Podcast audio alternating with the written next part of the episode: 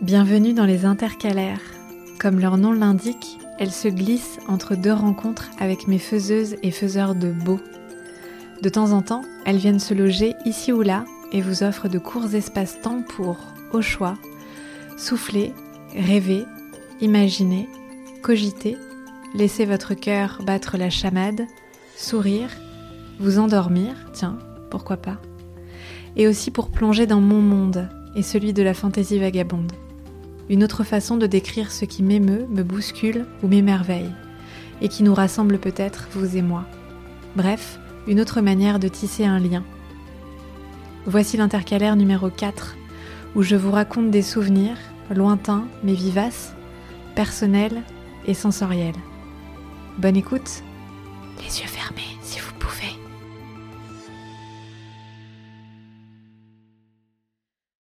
C'est joli comme exercice laisser ses pensées vagabonder à rebours, appuyer sur le bouton rewind du magnétoscope et voir les images défiler à l'envers, avec le bruit aigu de la bande qui glisse entre les deux rouleaux. Bon, j'ai pas les termes techniques, mais si vous l'avez, vous l'avez.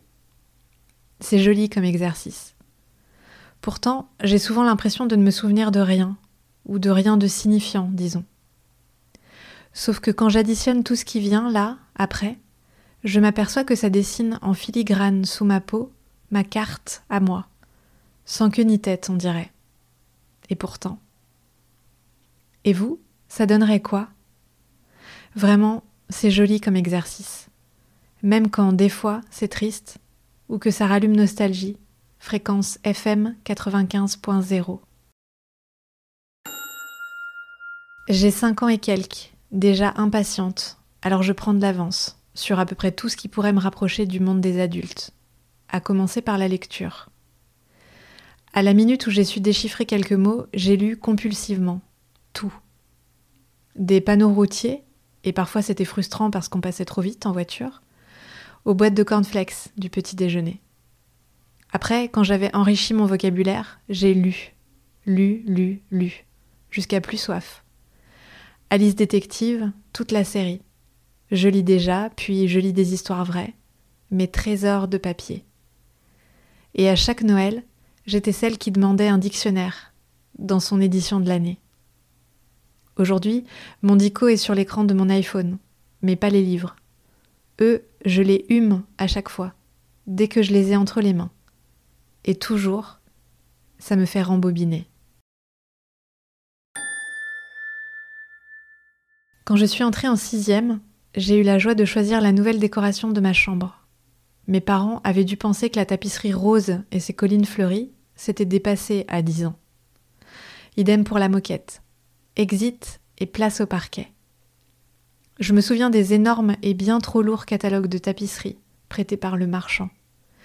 Du rose, j'étais passée au bleu, avec une frise de grosses fleurs beiges posée à 30 cm du plafond, parce qu'à l'époque, on disait que c'était plus joli, que ça ressortait mieux.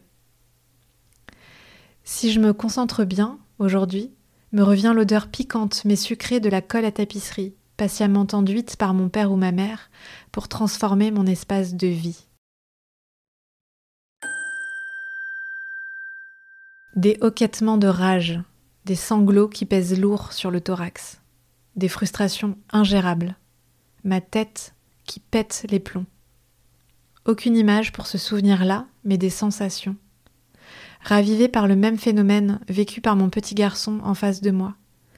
Il y a quelques jours, sous l'effet de la fatigue et d'une contrariété, un fusible a sauté. Et puis il a hoqueté, sangloté. Comme une balle de ping-pong renvoyée un peu trop vite, je me suis ressentie, petite, dans mes colères noires et mes sanglots fleuves. Je crois pas que c'était si souvent, mais c'était fort et lourd et bouillant. Gros comme des pommes, juteux comme si on essorait une serviette moelleuse gorgée d'un jus sucré, couleur soleil couchant. Les abricots du Roussillon, c'est les vacances à Saint-Saturnin-les-Aptes. C'est le chant des cigales, entêtant. C'est la sieste collective devant le Tour de France. C'est la piscine qu'ils avaient fait construire une année et dans laquelle on adorait se rafraîchir. C'est la chambre en haut de l'escalier avec de petits lits collés sous les Vélux. La clim, bienvenue, qui nous rafraîchissait les cheveux, à ma sœur et moi. C'est les confitures maison, le rosé du Ventoux auquel on n'avait pas le droit de goûter. C'est les melons qu'on allait acheter au marché de Cavaillon. C'est les clafoutis aux cerises, avec toujours un noyau canaille qui restait planqué dedans. C'est quelques jours suspendus, chaque année ou presque, au pays merveilleux où il fait toujours beau, un peu trop chaud, et où l'on était si bienvenu, chez Tata et Tonton. Quand je mords dans un abricot aujourd'hui, mon cœur, lui, déborde de roussillon. Quant au chant des cigales, c'est peut-être là ma plus puissante Madeleine.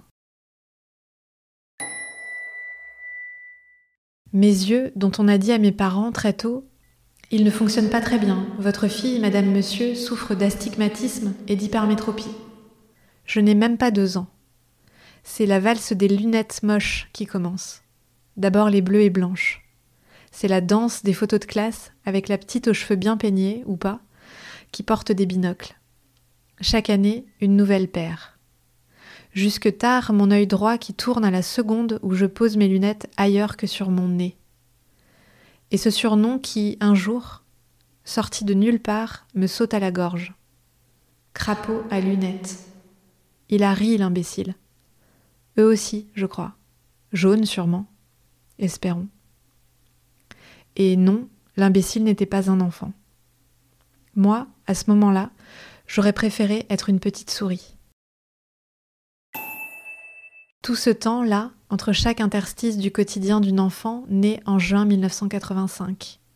Il y a les coquillages, religieusement ramassés sur la plage de Saint-Georges de Didonne et patiemment vernis, puis assemblés sur de petits châssis. Il y a les petits moulins fabriqués par mon père et son couteau suisse, posés en équilibre sur deux cailloux rochers dans les torrents savoyards.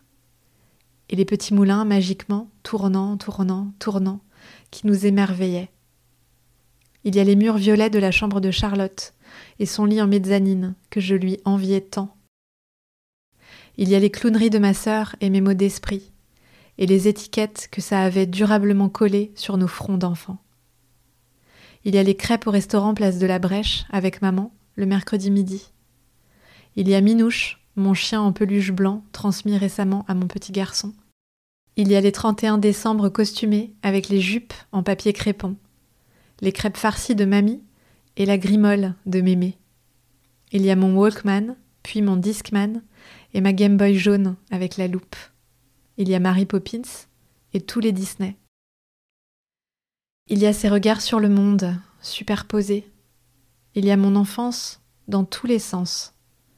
Les arômes de Malabar Bigou, l'odeur du tiroir à cigares de papa, Pierre et le loup dans mes oreilles, le superbe motif du wax de nos costumes pour la fête de l'école, la sensation du plâtre mouillé sur mon visage quand on avait fabriqué des masques. Et enfin, depuis, mes exclamations quand je feuillette les albums photos amoureusement confectionnés par ma mère et qui sont un résumé de tout ça. Des souvenirs de mon enfance.